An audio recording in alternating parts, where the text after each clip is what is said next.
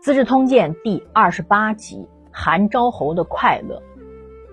公元前三百三十四年，周显王三十五年，这件事儿呢，就是韩昭侯大兴土木，修建一座被称为高门的建筑。这座高门呢，可能是兴建一个宫殿的高门啊，也可能是像巴黎凯旋门一样兴建一个纪念性的建筑。韩昭侯的快乐，就像今天普通人搞装修的快乐，就是爸爸的快乐。你怎么能懂？我们很难想象啊，有人兴致昂扬的搞装修的时候，楚国人啊，曲以旧对他说：“你一定没有机会走出这座门的。”哎呦，我天哪！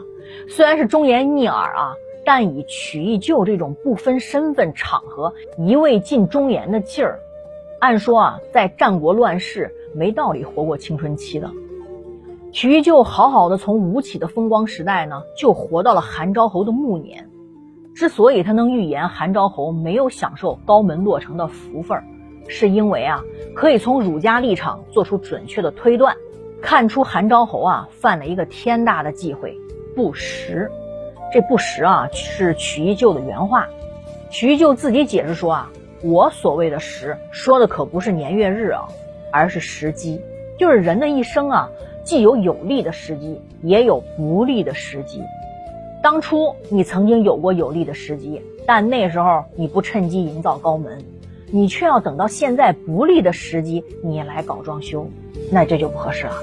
去年呢，秦国攻打宜阳，今年呢，韩国又遭遇旱灾，你不去好好体恤百姓，这个时候你大搞交涉淫逸的高门工程，你这就叫拾取举营，这就是所谓我的不实。曲义旧这段话呢，给我们贡献一个非常不常用的成语，就叫使渠举盈。意思就是说呀，在艰难的时候啊，你铺张浪费，你把穷日子你过得像富豪的日子一样。至于曲义旧的预言有没有得到应验呢？哎，下一集我们就知道了。《资治通鉴》做注释，在这里呢，引用前辈学者徐广的话。批评韩昭侯啊，在国家多乱的时候，你大搞土木工程，有悖治国之道。公元前三百三十四年，周显王三十五年，哎，还有一件事儿，越王吴江呢攻打齐国，被齐国外交官那是一通的忽悠啊，竟然亡了国。这一年，楚国确实是把越国打败了，但越国实力其实还在。要等二十多年之后，越国才真正灭亡在楚国的手里。公元前三百三十三年戊子，周显王三十六年，记载了六件事儿，但是其中呢，四件都是政权交接，被司马光一笔带过了。楚国和齐国打了一仗，也被司马光一笔带过。浓墨重彩啊，全都给了战国时代的两大名嘴，苏秦和张仪。这两大名嘴的出场啊，标志着战国历史进入了一个全新的阶段。不过这一讲，我们先来谈谈楚国对齐国发动的战争。楚国之所以啊对齐国开战，原因啊特别简单，就是楚威王又生气了。楚威王这个人啊，特别爱生气。你还记得公元前三百五十四年，周显王十五年。因为卢九伯而邯郸围，引发了一场中国版的蝴蝶效应。在第十五讲的时候，我们讲过了。这次呢，楚威王不是一般的生气，生大气了，以至于御驾亲征啊，在舒州啊把齐国打大败。一切呢都皆如惠师所料。前面讲过，魏惠王呢想和齐国去拼命。这个会师就建议说啊，哎呀，咱们使用外交的手段，低三下四去给齐国服个软儿，这一定呢就会激怒楚国。那时候我们就坐着看，楚国一定狠狠打齐国。事实上啊，会师还是低估了国际社会的反应。舒州襄王的事件呀，并不仅仅激怒了一个楚王啊，而是犯了众怒。